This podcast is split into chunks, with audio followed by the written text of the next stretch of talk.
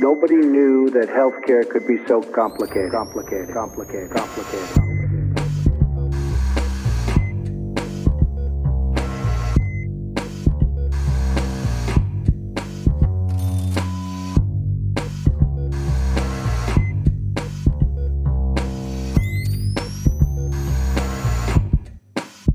Salut und herzlich willkommen zu Gesundheit macht Politik mit der Aufnahme am 6. Oktober 2019. Zum einen, weil ich das schon lange nicht mehr gesagt habe und weil wir auch bei der letzten Episode einen kleinen äh, Zuhörerinnen-Sprung hatten. Nochmal den Hinweis, gerade auch für die Neuen. Es gibt ganz viele Kapitelmarken, gerade nicht am Anfang quatschen wir beide doch dann etwas länger. Wenn man das alles überspringen will, kein Problem. Dafür gibt es Kapitelmarken, dann einfach äh, zum Beispiel zu den News springen. In unsere Episodenzeit fallen diesmal eine ganze Menge International Days, so zum Beispiel am 10.10. .10. der World Mental Health Day, der World Sight Day, am 11.10. der International Day of the Girl Child. Ich habe das jetzt mal reingenommen, weil ich denke, da gibt es auch einen Gesundheitsbezug. Am 15.10. der Global Handwashing Day, da ist der Gesundheitsbezug natürlich deutlicher. Und am 17.10. der International Day for the Eradication of Poverty. Und schließlich habe ich dann noch den 20.10., das wird wahrscheinlich unser nächster Aufnahmetag werden, der World Osteoporosis, also der Welt-Osteoporose-Tag. Zu allem natürlich auch Links in den Show Notes. Vielleicht machen wir demnächst lieber äh, internationale Tage, die es noch nicht gibt. Äh, achso, vielleicht kürzer. Machen wir welche, die wir selbst vorschlagen. Aber zurück, damit ich mein Intro hier fertig machen kann. Was euch heute erwartet. Wir haben ein Gespräch mit der Leiterin der Bundeszentrale für gesundheitliche Aufklärung, der Dr. Heidrun Theis, mit der wir über die Arbeit der BZGA sprechen. Wir haben News zur Halbzeitbilanz der GroKo, zur Krankenkassenreform, streifen auch kurz eine Studie zur Pflegevollversicherung. Wir sagen was zum Pflegetüv, zu einer Amazon-Klinik und natürlich auch ein wenig News zur Globokalypse. Dann erinnern wir auch noch kurz an einen der Mitbegründer der Humangenetik und natürlich gibt es auch wieder einen Medizinmux von Pascal. Das Ganze wird natürlich wieder präsentiert von eurem Podcast-Arzt Pascal Nolderik. Moin Pascal. Hallo zusammen. Und eurem Podcastpfleger Philipp Schunke. Und ich verspreche auch, dass mein eigenes Update dieses Mal etwas kürzer gehalten wird. Also, Salut allerseits. Und weil wir ein volles Programm haben, Pascal, steig mal ein. Was gibt's Neues bei dir? Äh, ja, ich ähm, habe so ein bisschen Klinik Stress kann man eigentlich nicht sagen. Ich habe ich hab mir sehr viele Nachtdienste reingepackt in die verbleibende Zeit. Ach so, das müsste ich vielleicht mal noch ankündigen, ne? habe ich ja noch gar nicht gesagt. Weil es so schön war im Sommer, gehe ich noch mal in Elternzeit. Diese jungen Väter heute. Und zwar ab November, also sehr bald. Das, da lagen jetzt tatsächlich nur neun Wochen zwischen, zwischen dem Ende und dem nächsten Beginn meiner Elternzeit. Und das liegt nicht daran, dass ich nochmal verreisen möchte, sondern meine Frau fängt an zu arbeiten mhm. im November und dementsprechend bleibe ich dann zu Hause und mache Babysitting sozusagen. Cool, wird eine schöne genau. Zeit werden. Also dann so, so richtig Elternzeit diesmal. Äh, für fünf Monate auch insgesamt, also wir haben dann äh, ziemlich lange Aufteilung, genau, und ich freue mich dann darauf, mal ein bisschen äh, Zeit hier zu Hause. Da will ich natürlich, natürlich primär Medizinbox vorbereiten. nee, genau, ich glaube, das, das sind die wichtigsten Updates bei dir so? Ja, bevor ich mein Mini-Update hier loswerde. Wir haben auch einen Kommentar zur letzten Sendung bekommen. Da ging es um die Pflegekammer-Diskussion mit der Saskia Esken. Da hat der Christian Köpke vom Übergabe-Podcast uns einen längeren Kommentar geschrieben. Und ich dachte, bevor ich den vorlese, rufe ich den noch einfach an. Dann kann er das selbst hier vortragen. Und damit einfach erstmal zu dem Gespräch.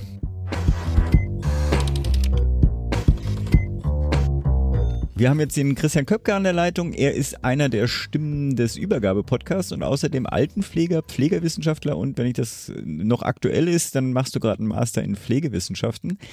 Es geht äh, darum, jüngst habe ich ja einen Tweet hier zitiert und von euch gelobt, eure Antwort darauf, ähm, weil er mir die äh, geholfen hat, meine Wahl zum nächsten Vorsitzenden Duo der SPD etwas leichter zu machen.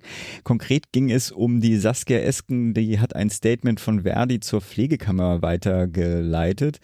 Pascal hat das weniger kritisch gesehen ähm, als ich und dann schlu schlussendlich haben wir dann rausgefunden, auch als ihr, weil, also Pascal sah es nicht so kritisch, weil es ja nicht ihr eigenes Statement war. Jetzt die Frage, anstatt jetzt den Kommentar vorzulesen, den du geschickt hattest, ähm, warum siehst du das denn doch kritischer als der Pascal? Also, ähm, erstmal äh, vielen Dank äh, für die Einladung und ganz kurze äh, Richtigstellung. Ich bin bereits fertig mit dem Master, Ah, aber äh, vielen Dank. Ja. Ja, vielen Dank. genau, also es geht ja um den Tweet, den äh, Saskia Esken am 20.09. abgeschossen hat und darin sagte sie, nach Ansicht der Verdi ist die Pflegekammer nicht geeignet, die Pflegeberufe zu stärken oder ihre Interessen zu vertreten. Das ist Aufgabe von Personal- und Betriebsräten und Gewerkschaften. Wenn die Politik Pflegeberufe stärken will, kann sie das auf direkten Wege tun. Und wir vom Übergabe-Podcast haben gesagt, okay, damit hat sie sich eigentlich qualifiziert. Natürlich hat sie sich damit äh, per se nicht qualifiziert, aber in diesem Tweet steckt eben mehr. Auf der einen Seite hat sie also das Statement von Verdi eigentlich nur weitergegeben. Und aus unserer Sicht steckt da aber sehr viel mehr drin, weil sie scheinbar erkannt hat, okay, da gibt es eine Problematik in der Pflege und ich muss mich dazu eben auch äußern, zu dem brisanten Thema auch Pflegekammer. Und hat sich damit klar auf die Seite von Verdi gestellt. Als SPD-Mitglied ist das nicht besonders verwunderlich. Na, na, na. Es gibt auch Stimmen in der SPD pro Pflegekammer, muss ich jetzt sagen. Die gibt es, die gibt es tatsächlich auch. Die gibt es tatsächlich Meine auch. zum Beispiel. Ja, sehr löblich, sehr löblich. Genau, also ähm, es ist irgendwie davon auszugehen, dass Frau Esken eben die Brisanz scheinbar erkannt hat, aber irgendwie unreflektiert ähm, die Meinung der Gewerkschaft weitergibt. Weil man darf nicht vergessen, dass äh, Verdi, die Gewerkschaft, eigentlich nur ein, ein Bruchteil der Pflegenden in Deutschland vertritt. Gan genaue Zahlen dazu äh, gibt Verdi nicht mal heraus. Es kursieren so Zahlen um die 10 Prozent und wir haben über eine Million Pflegende bei uns in Deutschland. Und die Aufgabe, die Verdi sich selbst zuschreibt, äh, eben die Pflegenden zu vertreten, nehmen sie scheinbar nicht wahr. Also wenn wir beispielsweise das Thema flächendeckende Tarifverträge nehmen, dann kommt da relativ wenig.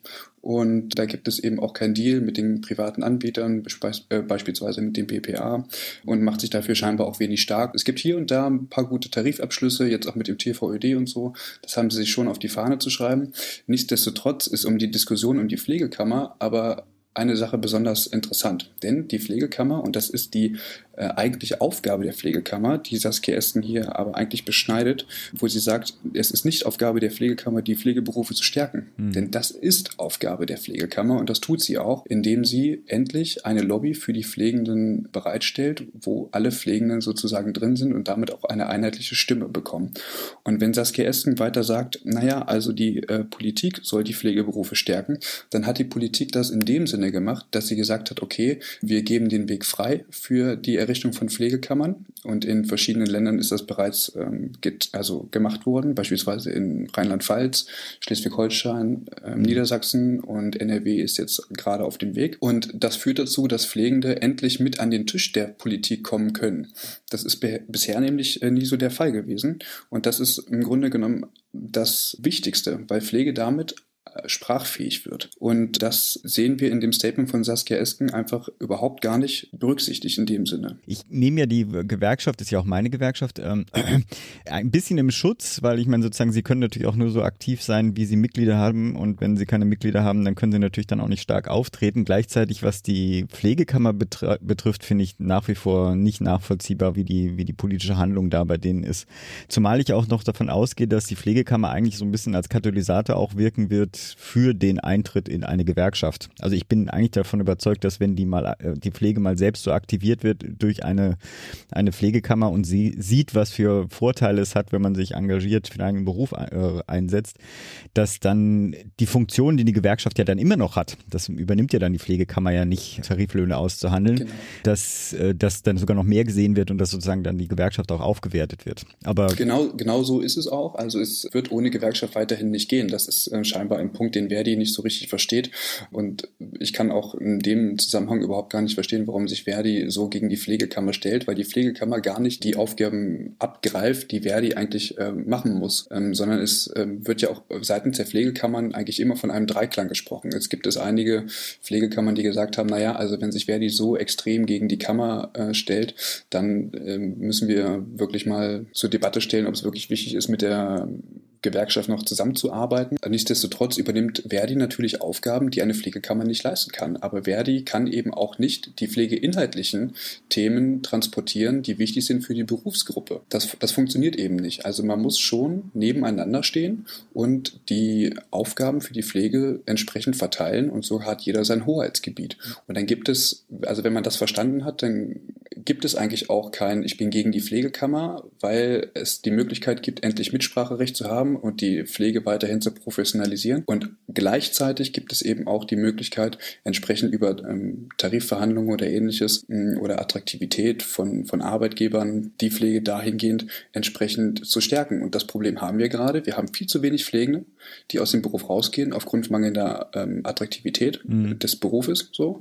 Und ich finde, Verdi ist dann auch in der Pflicht zu sagen, okay, wir brauchen eben mehr Leute für diesen Beruf. Ja, also äh, junge Leute begeistern, äh, von mir aus Ausbildungsoffensiven starten mit Berufsverbänden, ähnlichem, auch von mir aus gerne mit der Politik. Das ist die Aufgabe von Verdi und äh, ich sehe nicht, dass sie das schaffen und den, äh, den Beruf entsprechend attraktiver gestalten. So, wir dürfen das hier nicht zu lang werden lassen, sonst kriege ich Schelte von Pascal. Herzlichen Dank. Ja, vielen Dank auch. Ja, danke erstmal Christian für den Kommentar.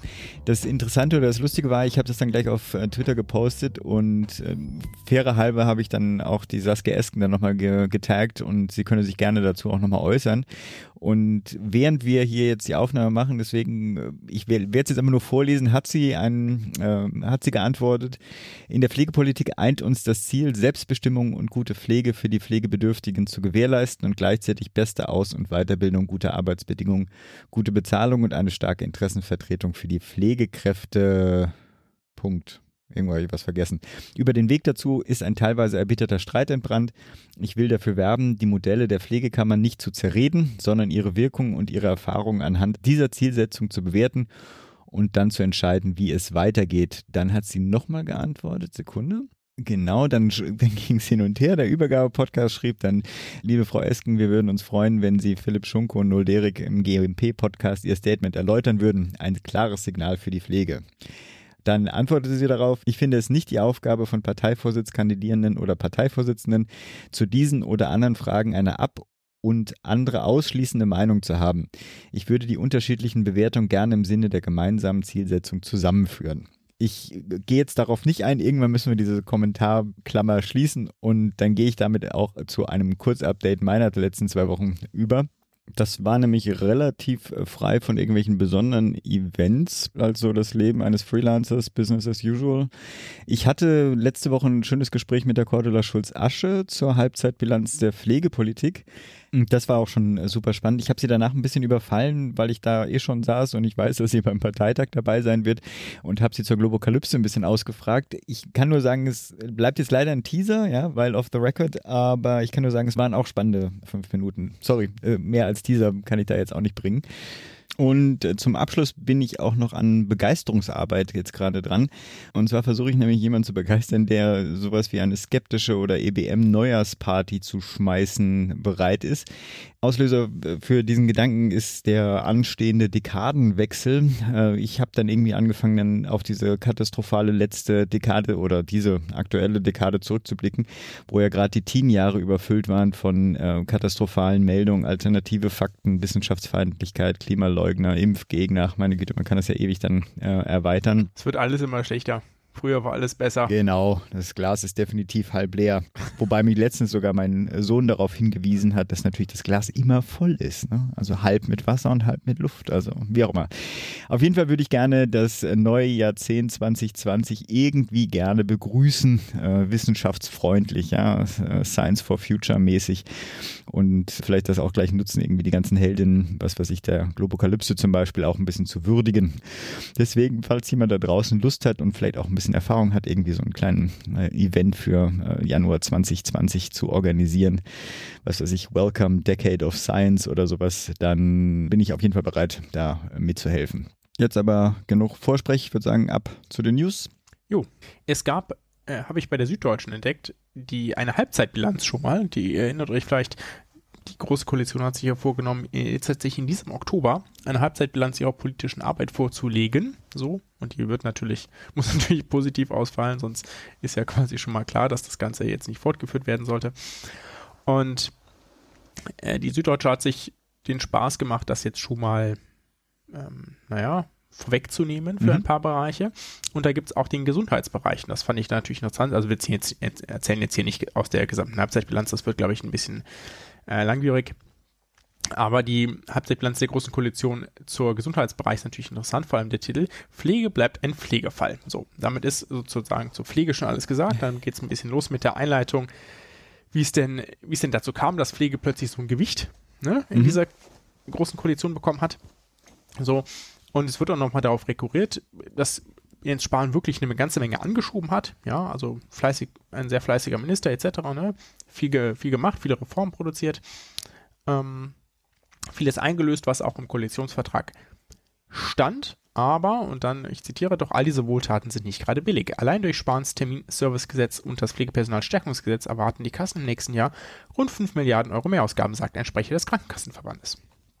Das ist also doch eine ganze Menge. Ne? Mhm. Und die Kosten werden also deutlich steigen für die Gesundheitsversorgung in Deutschland. Und gleichzeitig bleibt das Problem der Pflege aber ungelöst. Ja, das ist also, was eigentlich das Problem war. Es ist auch irgendwie jetzt interessant, ne? Es gab, wir hatten ja, letzte Episode haben wir darauf hingewiesen, dass trotz dieser Bemühungen bisher keine einzige neue Pflegestelle geschaffen wurde, mhm. trotz dass jetzt Geld bereitsteht. Ne? Also es gibt da ein großes Mismatch zwischen, was Jens Spahn in vielen anderen Punkten vielleicht erreicht und das, was vielleicht am dringendsten Hilfe benötigt, dann muss man ihm natürlich zugestehen, dass das jetzt auch kein, keine sehr einfache Aufgabe ist. Äh, was dazu vielleicht noch passt, äh, das hatte ich, ich glaube, Jens Spahn, äh, Jens Spahn, oh, das tut mir jetzt leid, Jens Baas. Sorry, nicht so gemeint.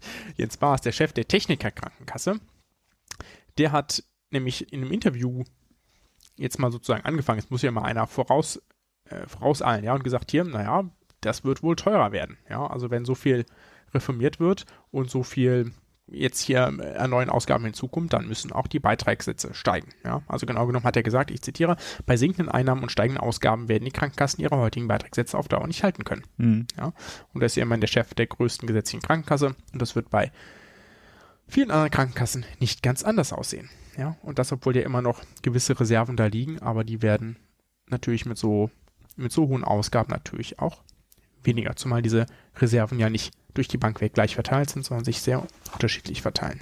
Ja. So, das soll es dazu mal gewesen sein. Sind die Kosten allerdings von morgen. Das juckt nicht viele. Aber ja, Richtig. Gut. Ja, passend dazu Krankenkassenreform habe ich auf der Tagesordnung.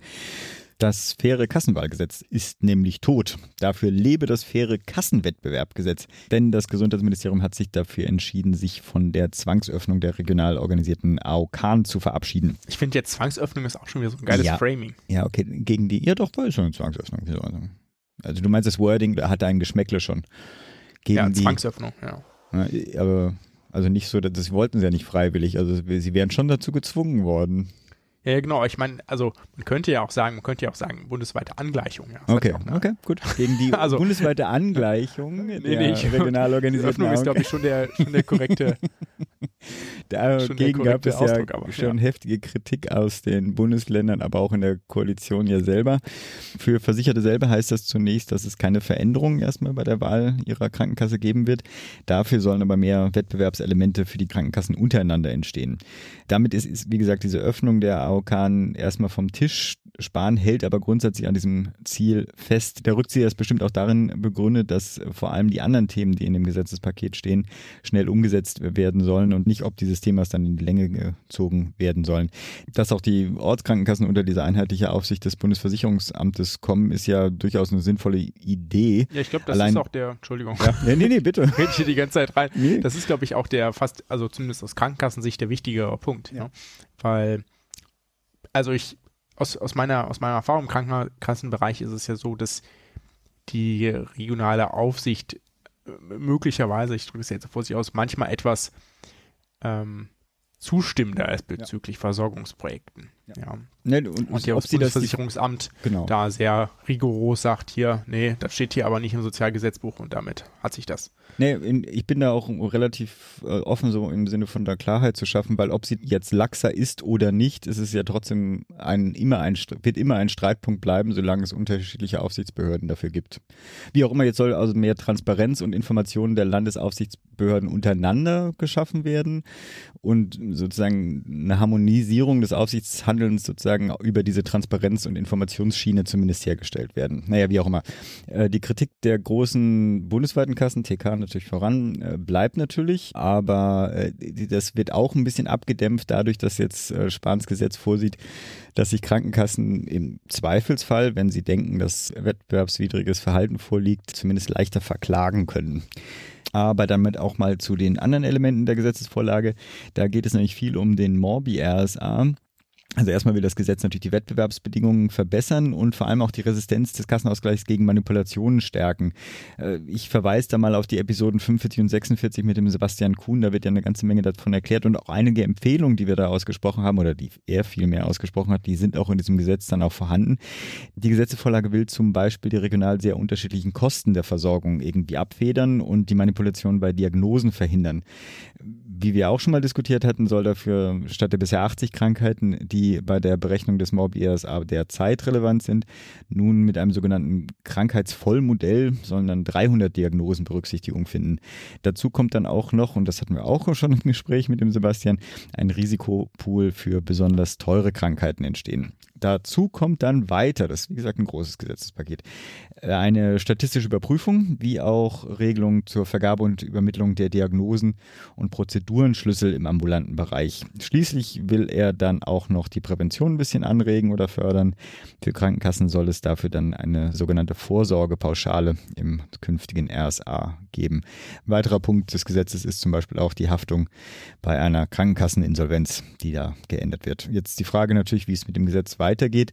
Meine These ist, also erstmal geht es voraussichtlich am kommenden Mittwoch ähm, ins Kabinett und wird da voraussichtlich verabschiedet.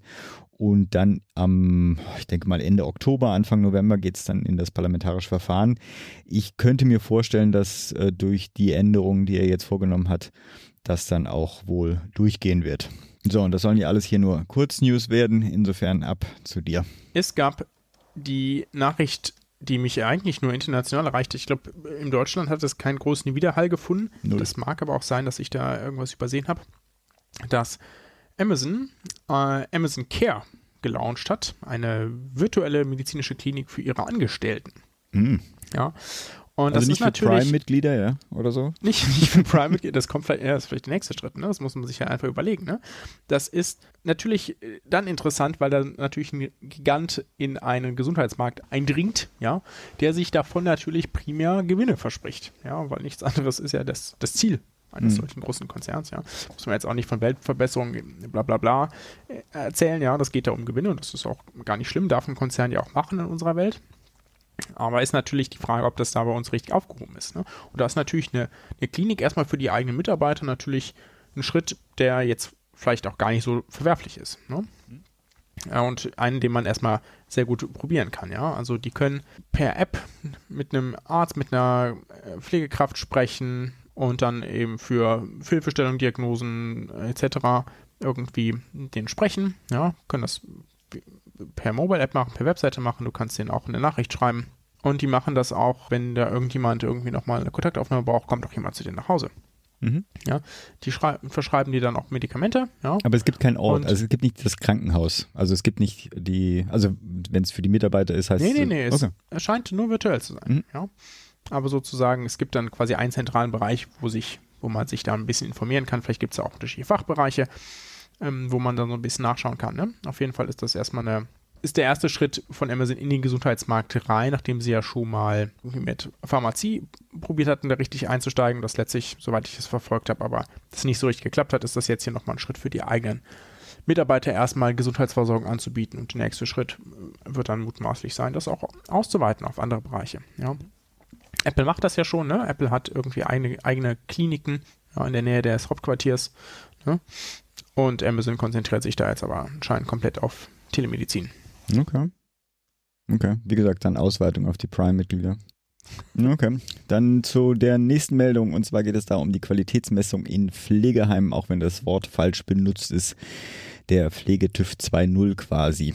Eine neue Qualitätsmessung für Pflegeheime beginnt nämlich und damit endet die, wir hatten das ja auch schon mal in unserem Podcast, wenig hilfreiche bisherige Pflegeheimbewertungen, die sogenannten Pflegenoten, fallen dann äh, weg. Die sind ja auch selten schlechter als, was weiß ich, habe 1,2, 1,4 vielleicht mal gesehen. Das neue Kriteriensystem wurde nun vom Spitzenverband der Krankenkassen und dem medizinischen Dienst des Spitzenverbandes Bund der Krankenkassen in Berlin vorgestellt. Besonders wenn man sich mal umgeschaut hat, wie der Zustand dann vor Ort Genau, wie die Realität dann aussieht, genau.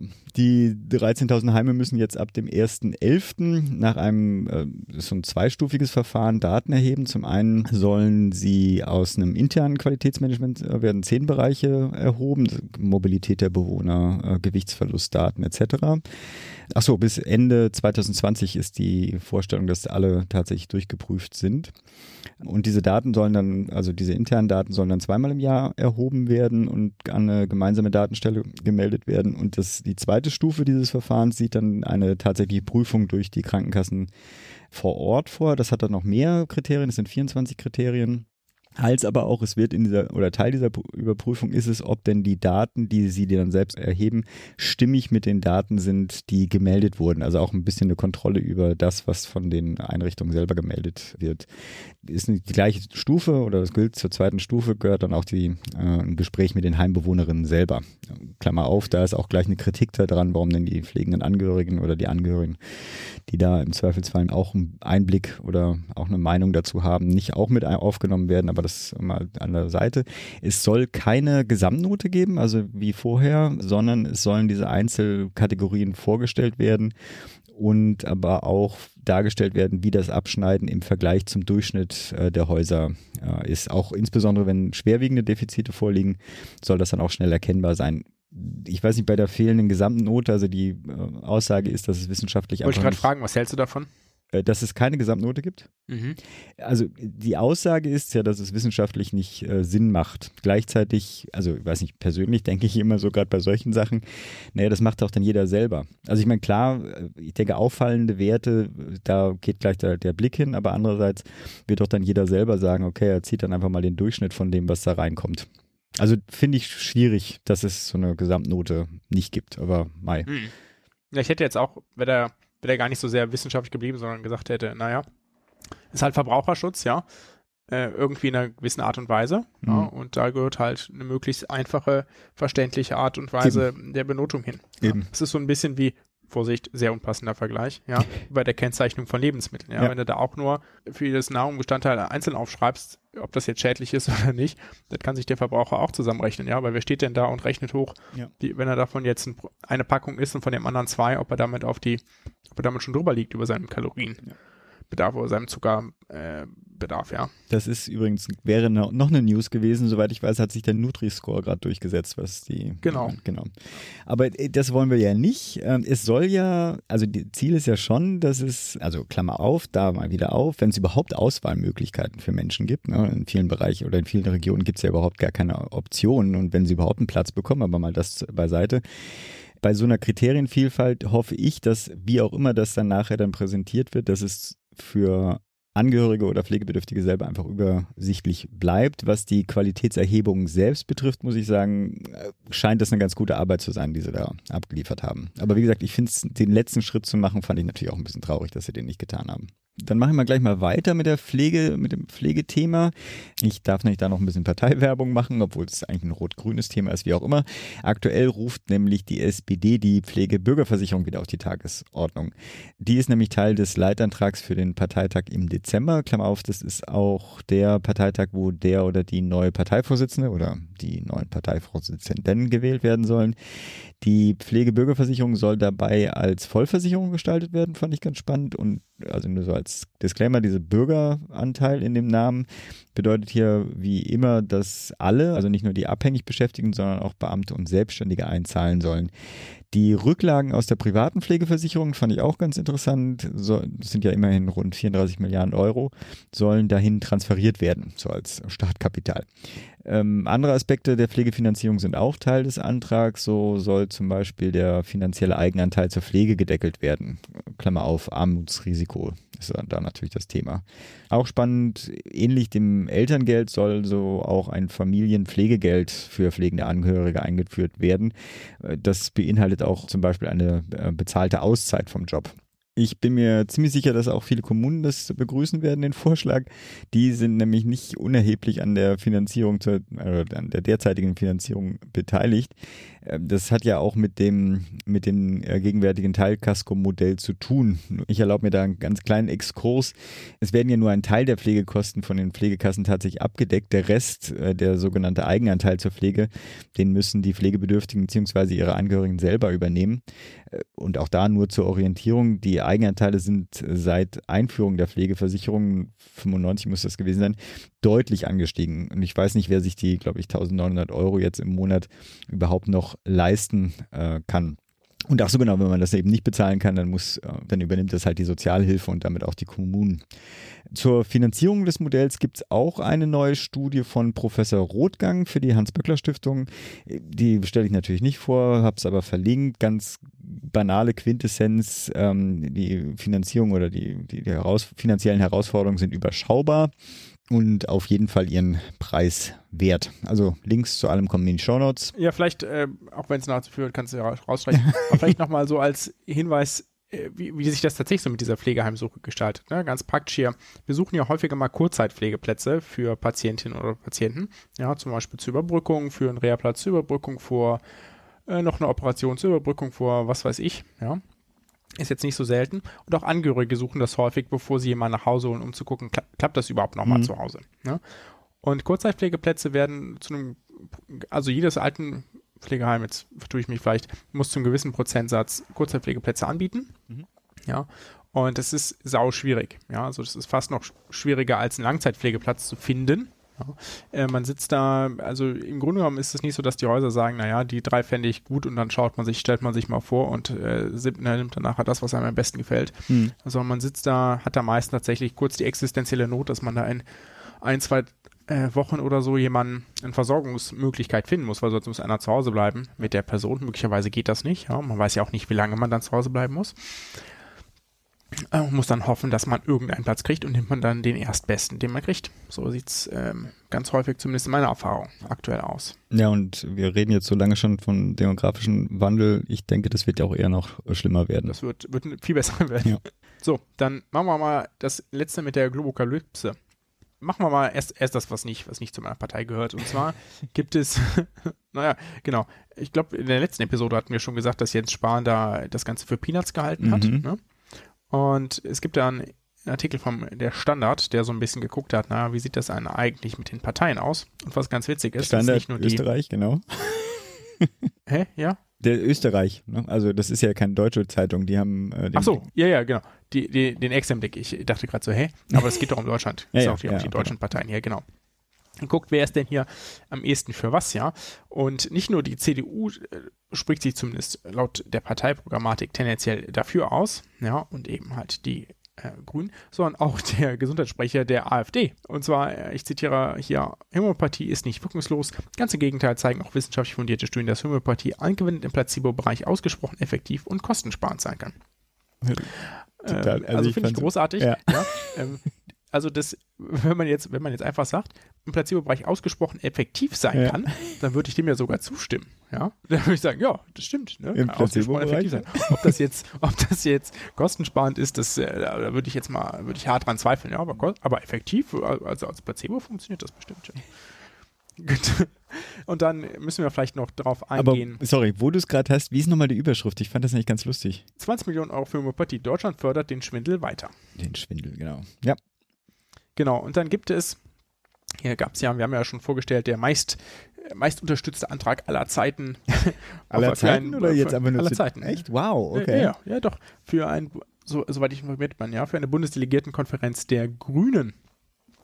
Der hatten, über den hatten wir schon berichtet, mhm. ne, dass es da um darum geht, für Homöopathie eben dieselben Kriterien anzulegen wie für andere Medikamente etc. etc. So, das, da gibt es jetzt natürlich auch zwei Anträge pro Homöopathie. Ja, anders kann man es ja, ist ja, ist ja auch durchaus äh, legitim. Ja, und da gibt es einmal den Antrag Förderung der integrativen Medizin für therapeutische Vielfalt in der Gesundheitsversorgung und für Methodenpluralismus in der medizinischen Forschung. Ja. Ich werde werd daraus jetzt äh, nicht zitieren, aber das ist der eine. Der kommt immerhin auf, er kommt so gerade auf die 20 Unterstützer, die man braucht, um eben einen Antrag einreichen zu können. Und dann gibt es noch einen weiteren Antrag, oh, den habe ich hier gerade natürlich auch geschlossen, ey, einmal mit Profis, ne?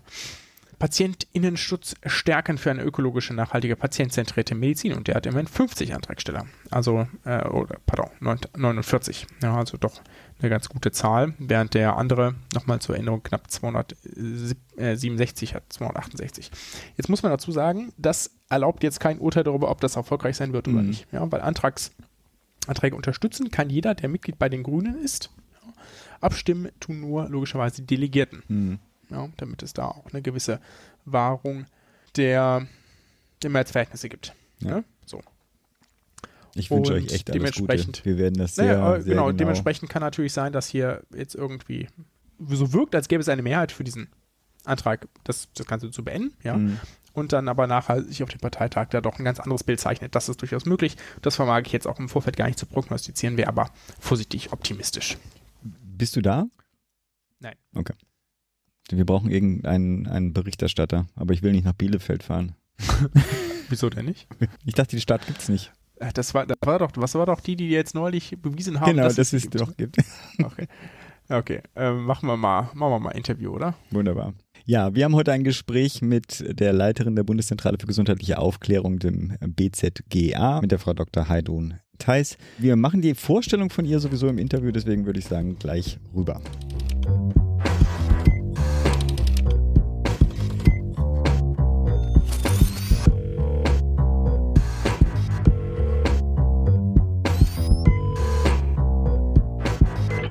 Und Theis, ich grüße Sie. Frau Theis, schönen guten Tag. Philipp Schunke hier Hallo. auf der einen Seite und auf der anderen. Pascal und Derek, freut mich, Sie kennenzulernen. Ja, gleich. Frau Dr. Theis, Sie sind seit 2015 Leiterin der Bundeszentrale für gesundheitliche Aufklärung, BZGA. Zuvor haben Sie die Leitstelle Prävention und Gesundheitsförderung des Ministeriums für Soziales, Gesundheit, Wissenschaft und Gleichstellung des Landes Schleswig-Holsteins geleitet und waren im öffentlichen Gesundheitsdienst mehrerer Bundesländer tätig. Ist das eine gute Zusammenfassung oder fehlt Ihnen da noch was in der Kurzbeschreibung? Genau, also ich bin so ein bisschen Kolibri im System. Ich habe ja klassisch angefangen an der Uni, habe dort meine Facharztausbildung gemacht, habe parallel äh, Forschung betrieben, bin dann im öffentlichen Gesundheitsdienst gewesen in unterschiedlichen Bundesländern, also ganz nah an der Praxis und danach im Sozialministerium, also auch da die Gesundheitsseite, aber aus, dem, aus einer anderen Warte und von dort aus bin ich in die BZGA gekommen. Das ist alles korrekt. Bevor wir zu tief einsteigen in das Thema, was Sie tun und wie Sie das tun, wie würden Sie denn unseren Hörerinnen erklären oder auch vielleicht auch Menschen, die nicht im Gesundheitswesen arbeiten, was denn die BZGA macht? Die BZGA, die möchte, dass Menschen gesund bleiben. Und zwar von der Schwangerschaft bis ins hohe Alter. Und wir wollen sie dabei unterstützen. Wir wollen ihnen Wege aufzeigen, wie es gehen kann. Das heißt, wir wollen eigentlich die Gesundheitskompetenz der Menschen steigern. Und wir machen auf ein Thema aufmerksam, zeigen, dass das von Präventionsrelevanz ist und wir wollen Menschen unterstützen, verantwortungsvoll und äh, mit ihrer Gesundheit umzugehen.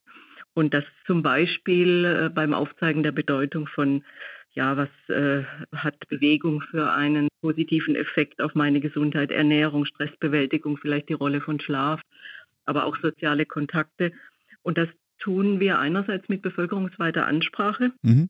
aber dann auch sehr zielgruppenspezifisch, weil es ja Themen gibt, die manche Menschen sehr intensiv angehen und auch einer besonderen Art von Kommunikation bedarf. Und wir adressieren da die Verhaltensprävention auf der einen Seite, also was kann jeder Einzelne tun, aber auf der anderen Seite wollen wir auch, dass die Lebenswelten der Menschen äh, dieses Verhalten unterstützen. Also dass dann die gesunde Wahl die leichtere Wahl wird, idealerweise. Und das machen wir mit Kampagnen, aber wir sind als Bundesoberbehörde auch betraut mit Forschung und mit Entwicklung von okay. Instrumenten. Und das geht natürlich nicht allein, sondern das machen wir ganz eng in Kooperation und zwar auf allen Ebenen, auf Bundes-, auf Landes-, auf kommunaler Ebene, auf EU-Ebene, national und international auch. Wir sind Kooperationszentrum der WHO, also wir haben ganz viele Kooperationspartner und machen viele Dinge gemeinsam. Und insbesondere auf der kommunalen Ebene haben wir sehr viele Kooperationspartner, die auch als Multiplikatoren fungieren, weil wir als Bundesbehörde natürlich von der Bundesebene zwar dort unterstützen können, aber natürlich nicht selber aktiv mhm. in allen Themen eingreifen können. Und das machen wir dann mit Fachberatungsstellen oder mit den Gesundheitsämtern oder mit den niedergelassenen Ärzten und Ärztinnen in der Praxis. Also da gibt es eine ganze Reihe von Kooperationen. Können Sie uns eine Zahl geben, wie viele Mitarbeiter bei Ihnen beschäftigt sind? Mhm. Das sind circa roundabout aktuell 350 okay. Mitarbeiterinnen und Mitarbeiter aus ganz unterschiedlichen Berufen und wir sind auch eine sehr junge Behörde. Also wir haben viele, die direkt von Hochschule oder auch aus der Praxis zu uns kommen. Und wir haben Psychologen, wir haben Pädagogen, wir haben Mitarbeiterinnen und Mitarbeiter aus den Sozialwissenschaften, wir haben Sprachwissenschaftler. Mhm. Also da gibt es alle möglichen Kompetenzen, äh, auch aus der Medizin. Und das ist gerade unser Potenzial, weil wir so viele Kompetenzen hier abbilden können. Mhm. Mhm. Die oder die Aktionen, mit denen die BZGA bei mir oder ich denke bei allen ganz besonders äh, aufmerksam äh, wird, ist ja die äh, Aktion, die sie im öffentlichen Raum machen. Das ist also HIV, AIDS-Prävention, wir haben Kondomnutzung. Ich finde die Alkoholkonsum-Geschichte hatte einige lustige Kommentare in meinem äh, Umkreis dann hervorgerufen. Die Impfpassgeschichte. Haben Sie denn sowas wie ein Best-of-Aktion? Also ich freue mich, dass Sie ja doch einiges kennen und einige unserer Themen kennen und nicht nur eines. Aber die, die Sie genannt haben, das sind mit Sicherheit die bekanntesten und hoffentlich auch die wirksamsten. Aber ich würde mal sagen, dass die Aktivitäten in Sachen Impfen und Hygiene, Organspende, das genannte Alkohol, aber auch Nichtrauchen, die Kindergesundheit und das gesunde Altern, Familienplanung, Prävention von sexuellem Missbrauch, also das zeigt ja schon die Riesenspanne an Themen, die mhm. wir haben. Und ich denke, das sind auch die Dinge, die, wie man uns wahrnimmt, ja. über unsere Plakate, über unsere Produkte, über die großen Kampagnen. Aber wichtig ist natürlich auch das, was in den äh, Beratungsstellen ankommt bei den genannten Kooperationspartnern und letztendlich damit auch die Arbeit unterstützt wird, die an so vielen Stellen getan wird. Mhm. Und wir darüber dann auch bekannt werden und unsere insbesondere unsere Angebote dann auch bekannt werden, sodass sie dann auch genutzt hm. werden können. Entschuldigung, ich habe beim Alkohol war nicht dieses, äh, das, der Kommentar war hauptsächlich, also ich glaube, der Slogan war kenne deine Grenze oder sowas. Und ja, kenne dein Limit heißt Oder kenne dein Limit und alle genau. meinten nur sozusagen, ja, dazu müssen sie ja erstmal das Limit kennenlernen. Ne? Da, da, anders muss man ja. also ja, aber auch da unterstützen wir. Es gibt ja einen Promille-Rechner, es gibt ja Infomaterial auf allen möglichen äh, Kanälen. Wir arbeiten ja nicht nur mit den Printmedien und den Citylights, also ja. die Plakate, die man im öffentlichen Raum wahrnimmt und die gedruckten Dinge wie Broschüren, sondern wir haben ja auch sehr viele interaktive Angebote, gerade eben zielgruppengerecht, wenn wir die 14- bis 18-Jährigen ansprechen wollen, mhm. äh, mhm. über unsere Webportale oder über die interaktiven Möglichkeiten. Also da gibt es die Nutzung der mhm. neuen digitalen Medien, ist da, äh, da sind wir offen und also da mhm. bieten wir also die ja. Dinge an. Meine, meine Lieblingskampagne, glaube ich, ist ja tatsächlich, na gut, ich habe zwei. Ich fand einmal diese Mach's mit-Kampagnen großartig die es gab. Ich glaube, die sind schon ein paar Jahre her, ne? Die gibt es äh, aktuell nicht mehr, sondern es gibt jetzt diese, ich sag mal, comicartigen STI oder Benutzkondome Liebesleben-Kampagne. Ja, ja, richtig. Hm. Genau. Und was ich großartig fand, war natürlich Deutschland sucht den Impfpass. Davon hatte ich mir sogar tatsächlich mal Plakate bestellt und in meine Wohnung gehangen, in meine Studentenbude. Aber was mich natürlich interessieren würde, gerade ich, weil ich diese Mach's mit-Kampagne so großartig fand und die ja irgendwann geändert wurde. Was ist denn, also wie wird das evaluiert? Wie wird gesagt, okay, das hat gut funktioniert, das hat vielleicht nicht so funktioniert, wie erhofft, hier müssen wir mal einen Wechsel vornehmen? Ja, da haben Sie schon was ganz Wesentliches angesprochen. Also das war ja ursprünglich die Gib AIDS keine Chance-Kampagne aus den 80er Jahren. Und mhm. die ist weiterentwickelt worden. Und da war Mach's mit zum Beispiel eine der Weiterentwicklungen. Wir haben jetzt gesehen, dass eben im Rahmen auch der therapeutischen Optionen äh, bei HIV und AIDS-Infektionen, dass das AIDS eine chronisch behandelbare Erkrankung geworden ist und dass wir mit der alleinigen Botschaft, also der Kondombotschaft, mach's mit, nicht den aktuellen Entwicklungen gerecht werden, nämlich dass wir sehen, dass die Infektionsraten mit den anderen sexuell übertragbaren Erkrankungen, diese STI, dass die ansteigen. Mhm. Und deshalb haben wir gesagt, wir müssen diese Kampagne weiterentwickeln und deshalb heißt die jetzt Liebesleben und hat eben diese zweite Botschaft, also die, die alte mhm. Botschaft sozusagen, die bleibt. Nutze Kondom und schütze dich dadurch, aber eben auch vor den anderen sexuell übertragbaren Erkrankungen. Und um darauf aufmerksam zu machen, ist dann eben diese Comic-Serie entstanden, ähm, also wenn es juckt oder brennt im Schritt, äh, dann pass mhm. auf. Äh, und dann kann man aber was tun. Also geh zum Arzt und lass dich testen und dann gibt es Möglichkeiten der, der Behandlung. Und das machen Sie dann durch Meinungsumfragen oder die Evaluation, dass Sie da irgendwie so ein Feedback kriegen? Ja, die Evaluation, die fängt eigentlich schon bei der Konzeption von Projekten an. Also wenn wir, wenn wir eine Kampagne aber oder auch ein anderes Interventionsprojekt planen, dann machen wir das partizipativ, dann gehen wir an die Zielgruppen und fragen auch und binden die ein, was braucht er denn eigentlich? Dann gucken wir, wie sieht es aus mit wissenschaftlichen Fakten. Also wir machen das alles immer datenbasiert. Was gibt es für, für Grundlagen, für Wissensgrundlagen und wenn uns was fehlt, dann erheben wir gegebenenfalls auch selbst Daten.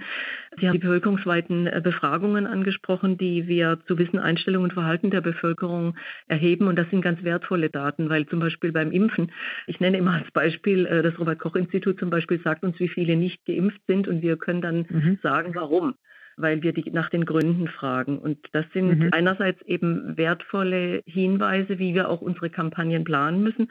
Und auf der anderen Seite haben wir dadurch auch die Möglichkeit, longitudinal zu beobachten, also die Daten über die Jahre und Jahrzehnte jetzt ja schon bei einigen, in einigen Themen zu beobachten und gegebenenfalls darüber auch schon Erfolge zu messen. Dann machen wir äh, immer Pre-Tests, also mit der Frage, kommt unsere Botschaft an, wird sie verstanden bei der Zielgruppe und da testen mhm. wir dann auch individuell. Und dann am Ende nochmal, führen wir auch nochmal Tests durch und Befragungen, beziehungsweise auch eine Datenerhebung, um zu sehen, ähm, hat äh, das Ganze gewirkt. Und natürlich können wir nicht so vermessen sein zu sagen, also diese Kampagne hat jetzt zu einem Anstieg der Impfraten geführt, aber wir sind halt ein Teil von vielen Maßnahmen. Das macht es auf der anderen mhm. Seite auch wieder schwierig, weil es einfach komplexe Interventionen sind und die schwer zu messen sind.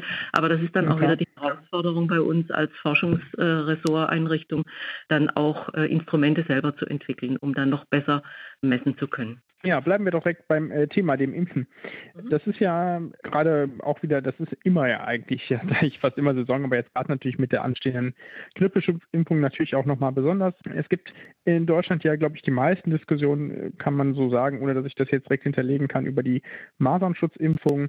Äh, wir haben darüber im Podcast schon häufiger gesprochen, auch über eine bestehende Impfskepsis oder Impfverweigerung bei einigen Menschen ich würde mich freuen, wenn Sie unsere Hörer mal abholen und sagen, so was sind denn die Herausforderungen bei der Kommunikation äh, von Impfungen? Wie begegnen Sie möglicherweise auch? Ähm, ich weiß jetzt nicht, ob das Wissensdefizite sind oder eher falsches Wissen, was vorherrscht. Was machen Sie da? Mhm. Also generell muss man sagen, dass äh, das haben unsere Befragungen auch gezeigt, dass generell drei Viertel der Menschen dem Impfen positiv gegenüberstehen und zwar insbesondere mhm. auch Eltern. Also wir haben Eltern dezidiert befragt, wenn es um die Impfungen ihrer Kinder geht und da sagen also unisono drei Viertel, mehr als drei Viertel der Bevölkerung, ja, äh, wir wissen, dass Impfen, Impfungen großer Segen sind und das, was wir aber beobachten und das, was Sie angesprochen haben, das ist ja die Dominanz derjenigen, die den vehemente Impfgegner sind und oft auch aus ideologischen Gründen. Und es scheint so, als wäre das der Großteil der Bevölkerung. Die machen aber de facto tatsächlich nur drei bis fünf Prozent der Bevölkerung aus. Aber sie sind so präsent. Und das, was mir auch in den Reihenuntersuchungen, als ich im öffentlichen Gesundheitsdienst gearbeitet habe, ähm, immer wieder begegnet ist, das ist ähm, wie gesagt, ein Drittel etwa, da gibt es überhaupt keine Diskussion, die kennen die Impfempfehlungen der STIKO, äh, da sind auch alle ähm, ordnungsgemäß geimpft gemäß der Empfehlungen, diese zwei bis vier Prozent, die ähm, ideologisch dem Impfen extrem kritisch gegenüberstehen und dann aber auch mhm. die große Masse derjenigen, die dazwischen sind, also etwa ein gutes Drittel, die auch sehr gut informiert sind, die eigentlich das Beste jetzt bei den Eltern für ihre Kinder wollen, die aber extrem verunsichert sind. Und das hat äh, nicht zuletzt was damit zu tun, dass wir so viele Möglichkeiten der Informationsbeschaffung haben aus Quellen, wo wir gegebenenfalls gar nicht wissen, ist das jetzt ein seriöser Anbieter? Was passiert mit meinen Daten, wenn ich die jetzt da eingebe? Stecken gegebenenfalls da Interessen dahinter, vielleicht auch kommerzielle? Und ich glaube, dem müssen wir entgegentreten und das versuchen wir als BZGA im Schulterschluss mit allen anderen, ich sage mal in Anführungszeichen, seriösen im Feld, mhm. dass wir klar machen und so werden wir auch wahrgenommen, dass wir seriös sind, dass wir wissenschaftsfundiert Informationen vermitteln, die evidenzbasiert sind und dass man auf unsere Informationen bedenkenlos zugreifen kann. Und ich glaube, das ist auch etwas, woran wir arbeiten müssen, dass wir noch präsenter werden in der Öffentlichkeit, dass wir ja ähm, seriöses Wissen den ideologischen Dogmen entgegenstellen und dass wir auf der anderen Seite den Menschen nicht nur die wissenschaftlichen Fakten präsentieren, sondern, wir, sondern dass wir auch auf den Nutzen von Impfungen hinweisen als eine der größten Errungenschaften der Menschheit überhaupt. Ich denke, neben den Antibiotika, dass wir nämlich hier primärpräventive ähm, Instrumente haben und äh, Krankheiten mit schweren Krankheitsverläufen und Wirkungen und Auswirkungen tatsächlich den uns entgegenstellen können und dass dann die schweren Komplikationen oder die schweren Verläufe eigentlich gar nicht mehr präsent sind. Also die erscheinen nicht mehr in den Kliniken und schon gar nicht mehr im Gesundheitssystem. Und deshalb, ich kenne es als Kinderärztin ja zum Beispiel die schwere Hirnentzündung bei Masern oder aber auch die, die Ohrentzündung, die Lungenentzündungen, also nach Mumps, die, die Hodeninfektion und die Sterilität, Immunschwächen nach Masern über viele Wochen, wo man dann Zweiterkrankungen bekommen kann. Also das sind alles keine harmlosen Kinderkrankheiten, aber wir sehen glücklicherweise, muss man sagen, dank der Impfungen diese schweren Verläufe eigentlich kaum noch.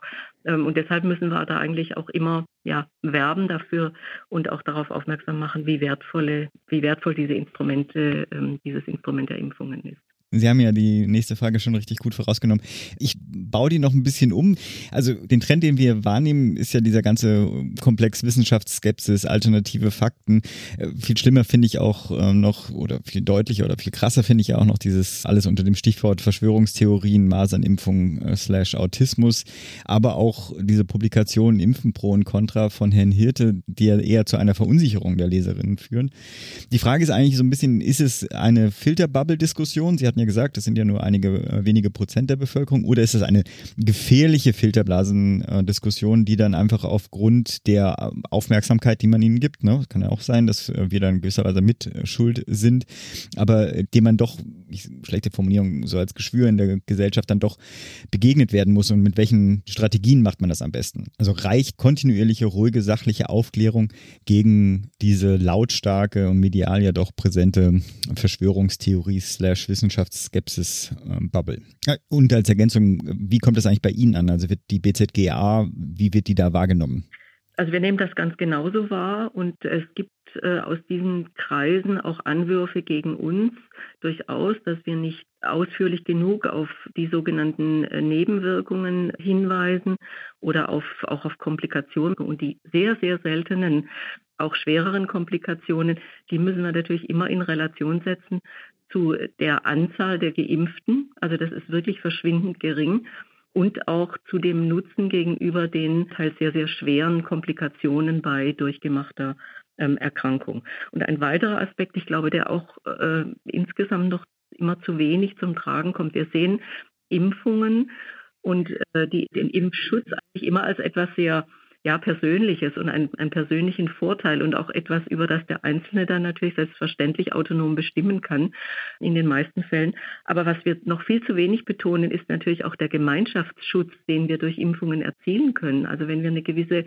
Durchimpfungsrate erreichen, das, was wir als, als auch als Herdenimmunität bezeichnen, dass wir dann natürlich auch einen Schutz generieren für diejenigen, die nicht geimpft werden können, also Säuglinge, sehr junge Säuglinge oder Menschen mit angeborenen äh, Immundefekten oder auch erworbenen. Wir haben zunehmend glücklicherweise auch für viele chronische Erkrankungen jetzt immunmodulatorische Therapien, also Substanzen, neue Substanzen, die aber vorübergehend oder auch dauerhaft während der Therapie äh, zu einem zu einer leichteren oder schweren Immunschwäche führen. Und diese Patienten können dann während der Therapie eben nicht geimpft werden, insbesondere nur sehr schwer mit Lebendimpfstoffen. Und da haben die anderen auch eine Verantwortung diesen mhm. Menschen gegenüber. Und äh, ich glaube, da müssen wir auch noch mehr A, Informationen äh, geben und dann auch appellieren an diese gemeinschaftliche Verantwortung. Dann würde mich doch tatsächlich sehr interessieren, die BZGA ist ja eine, eine Fachbehörde im Geschäftsbereich des Bundesministeriums für Gesundheit. Das heißt, die ist zwar natürlich irgendwie eigenständig, aber natürlich auch dem BMG irgendwie verpflichtet. Was bedeutet denn das für Sie? Haben Sie da, wie groß sind die Freiräume? Wie viel müssen Sie absprechen? Also wir stehen in enger Kooperation und zwar in allen Themen. Also wir, wir stimmen unsere Themen ab mit dem Bundesministerium für Gesundheit. Das ist übrigens sowohl das BMG als auch für eine Abteilung des Bundesfamilienministeriums und im Rahmen des Präventionsgesetzes arbeiten wir auch mit dem Spitzenverband der GKV, also auch mit weiteren relevanten Playern im System der Prävention und Gesundheitsförderung zusammen. Und das ist ein Miteinander abstimmen von Themen, von Inhalten, Wir planen unsere Themen mit dem BMG gemeinsam auch überjährig. Also wir gucken, was ist von Präventionsrelevanz. Das ist ja eigentlich die Voraussetzung, dass wir ähm, überhaupt präventable Erkrankungen oder ähm, Trends, Gesundheitstrends in, äh, in der Bevölkerung erkennen. Das ist unser Part, auch als Fachbehörde im Geschäftsbereich darauf hinzuweisen, also was sind Trends. Und deshalb, weil wenn wir glaubwürdig kommunizieren wollen, müssen wir natürlich auch die aktuellen ähm, Entwicklungen in der Wissenschaft berücksichtigen. Deshalb ähm, arbeiten wir sehr eng auch mit Hochschulen, mit Fachhochschulen und mit den Grundlagenwissenschaften zusammen und das in den vielen Themenbereichen, die wir vertreten, wo wir Materialien dann generieren oder Wissen auch streuen. Und das ist eigentlich die Grundvoraussetzung dafür, dass wir, wie gesagt, glaubhaft kommunizieren können. Und dann kommen Vorschläge von uns, aber es kommen natürlich auch Aufträge aus dem politischen Raum, wenn wir zum Beispiel nationale Aktionsprogramme umsetzen oder dazu beitragen oder wenn wir nationale Empfehlungen, zum Beispiel wie wir das jetzt äh, bei den Bewegungsempfehlungen getan haben, generieren und streuen. Das ist ein enges Miteinander mit äh, unseren aufsichtsführenden Behörden. Okay. Ich habe vielleicht als neuer, als neue Standardrubrik habe ich mir gedacht, dass alle unsere Gesprächspartner noch einen Appell an unsere Hörerinnen richten dürfen. Wollen Sie? Ja, sehr gerne.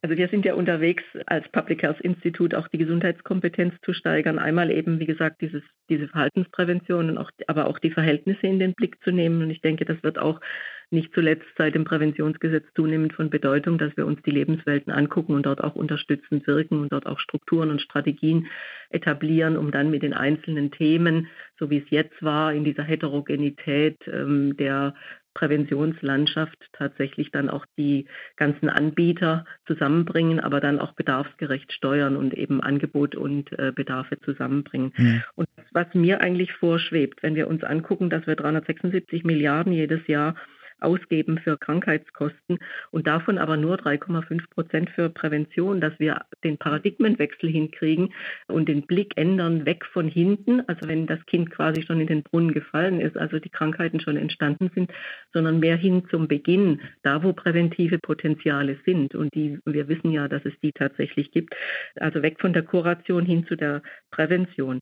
Und äh, ich glaube, dazu kann jeder etwas beitragen, nämlich der Einzelne für sich, äh, aber auch für seine Umgebung Umgebung, also für alle, für die er Verantwortung hat und in den sozialen Kontexten, in denen er sich bewegt, als Privatperson, aber auch als Professioneller und das gerne mit Unterstützung der BZGA, also mit unseren Materialien und mit unseren Möglichkeiten. Und dass wir alle dazu beitragen, einerseits, dass wir selber gesund bleiben und dank der Errungenschaften der Medizin, natürlich auch der kurativen Medizin, möglichst ein hohes Lebensalter erreichen, aber das eben auch möglichst gesund, um da auch die Lebensqualität äh, zu erhalten. Und das wäre mein Wunsch, dass wir die BZGA eben gerne über unsere Themen und über unsere großen Kampagnen wahrnehmen, aber auch als Institution die da auch auf andere Art und Weise dazu beitragen kann. Super, danke für das Schlusswort. Ich ergänze aber trotzdem noch, noch zwei Sachen. Leute, sucht euren Impfpass und checkt euren Status. Ich mache es mal ganz einfach. Und vor allem jetzt Oktober beginnt, äh, denkt an eure Grippeimpfung. Sehr gut. Super. Also wie gesagt, jeder in seiner Umgebung, alle die Themen, die da gerade anstehen. Und bestimmt findet man zu allen Themen was auf der Seite der BZGA, Super. auf den vielen Seiten. Herzlichen Dank für das Gespräch. Ich danke Ihnen. Bis dann. Danke, tschüss. tschüss. Vielen Dank. Tschüss. you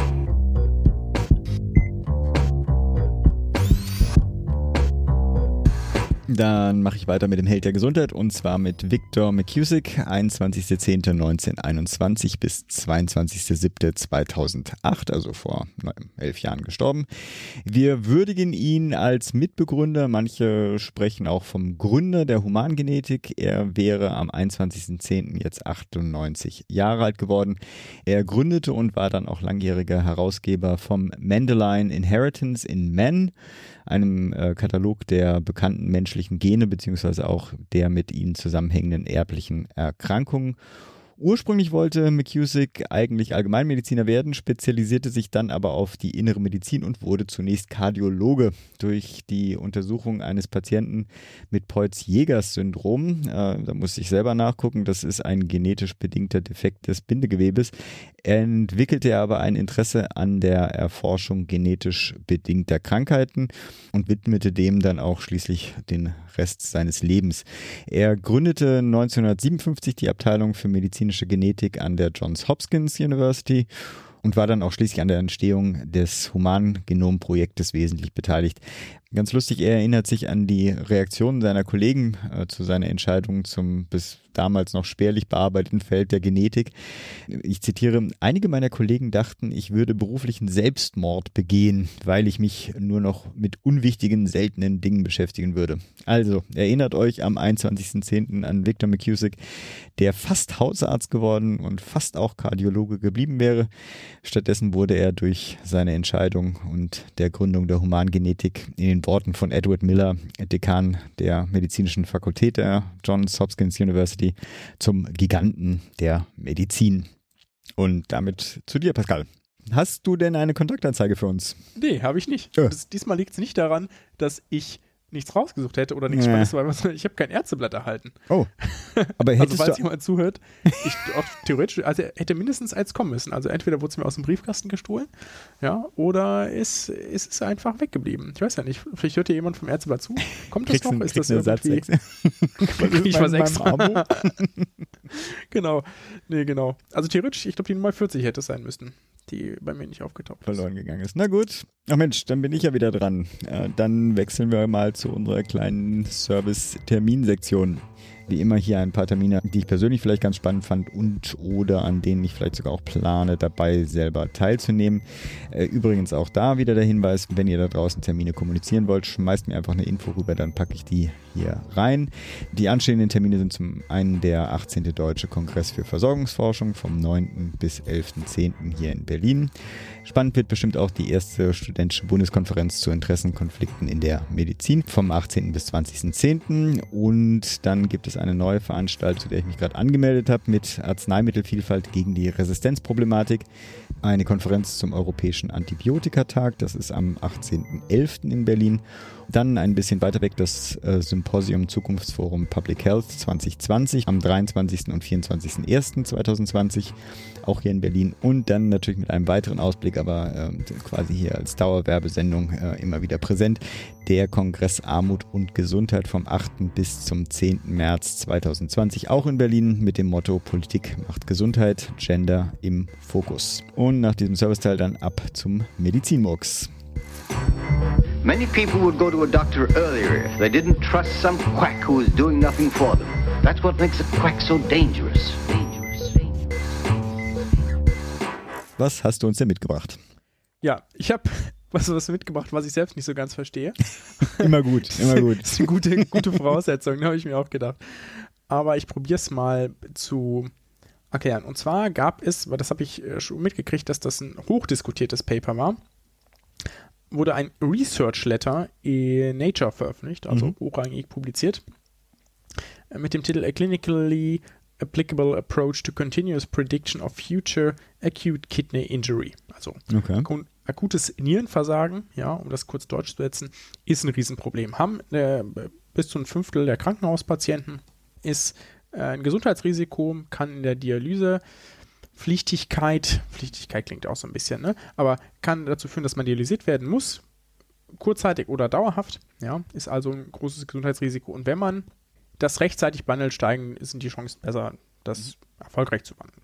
Soweit so easy, ja, und wenn man das vielleicht sogar erkennen würde, bevor es auftritt, kann man vielleicht auch präventiv was dagegen tun. Das ist natürlich äh, tendenziell ein wünschenswertes Ziel. Okay. Und die Apple Watch kann das jetzt. Die Apple Watch kann das nicht, aber Google kann das. Oh. Das ist, das ist Nach, zumindest dein, die. nach deinen Sucheingaben? Nach meinen, Suche- nach meinen, weiß ich, wie oft ich das in der. Und zwar ist es tatsächlich so, dass das, eh- das ehemalige DeepMind-Team, das, Mhm. die gehören jetzt ja zu Google Health, das publiziert hat, äh, als Letter, nicht, nicht als äh, eigenständigen Artikel, also nicht als Peer-Reviewed Artikel, äh, zumindest so wie ich das verstehe. Und die sagen da, hier, wir haben das so und so gemacht und äh, das funktioniert wahnsinnig gut. Und da habe ich schon gedacht, so wow, also das ist ja äh, verrückt und immer wenn irgendwie etwas bahnbrechend ist, dann ist Hm. es entweder Käse oder es ist tatsächlich bahnbrechend. Ne? Und die, dass sich die Wahrscheinlichkeit für bahnbrechende Erfindungen äh, tendenziell nicht so groß ist, muss man also natürlich erstmal kurz fragen, ist das denn tatsächlich so krass, wie es ist? Ja. Und ich habe dazu einen ziemlich interessanten Twitter-Thread gefunden. Alter, ich habe den heute eine halbe Stunde lang gesucht, ne? weil ich dachte, ich hätte ihn gefafft, hatte er es aber nicht. Und dann, boah, aber ich habe ihn wieder gefunden, ja. Und der ist nämlich, der gute Mann ist äh, arbeitet, ist nämlich Professor für Machine Learning, ja, und äh, außerdem ähm, Nierenfacharzt, ja, also Nephrologe. So, und das ist natürlich eine spannende Kombi, der, das heißt, der kennt sich damit aus.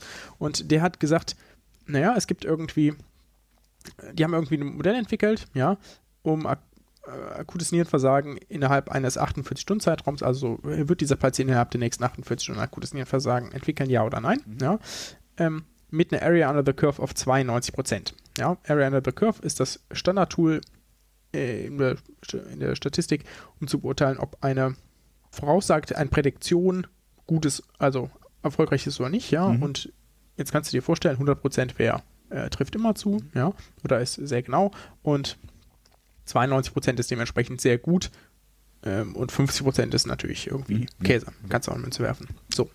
Und er fragt dann auch so, did DeepMind do the impossible? Ja, Mhm. ne? weil bisher schien das nicht möglich. Und jetzt nehme ich euch da so ein bisschen mit durch und verweise tatsächlich aber komplett auf diesen Thread, weil ich habe mir das nicht selbst überlegt und ausgedacht, sondern das stammt alles von ihm. Sonst wäre ich auch persönlich, glaube ich, nicht in der Lage, das derart gut zu bewerten. Ja. So. Vielleicht aber noch ganz kurz zu diesem DeepMind-System. Worum geht es da eigentlich? Ne? Also, ich zitiere kurz aus KI dem als für, Paper. Anfänger. Okay. Genau. Our proposed system is a recurrent neural network, RNN, that operates sequen sequentially over individual electronic health records, also es geht um Mhm. elektronische Gesundheitsakten natürlich, ja, processing the data one step at a time and building an internal memory that keeps track of relevant information seen up to that point. Also es ist natürlich ein neuronales Netzwerk, ja, und deswegen ist es natürlich auch so spannend und so gehypt. Ja, weil man jetzt natürlich denkt, so, uiuiuiui, was können wir jetzt plötzlich alles mit diesen Computern? Und ja, ich glaube, das, das, das, das, das, das, ja, vielleicht stelle ich das jetzt schon vor, vielleicht fällt dir da schon was auf, aber kommentier es mal noch nicht. Mhm. Ich zitiere nochmal aus dem Paper. With our approach, uh, 55, 55 of inpatient uh, acute kidney injuries events of any severity were predicted early with a window up to 48 hours in advance and with a ratio of two false predictions for every through true positive. Pardon. This cor corresponds to an area under the uh, receiver operating characteristic curve, das ist dieses AOC, was ich eben meinte, of 92%.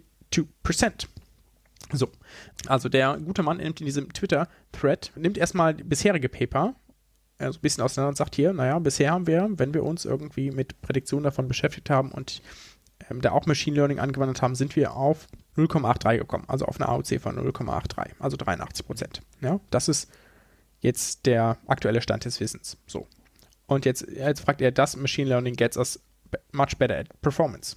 Jetzt zitiert er ein anderes Paper, das so seiner Meinung nach so ein bisschen aktuell äh, State of the Art ist, ja, da wo es auch um tertiäre Gesundheitsversorgung geht, etc.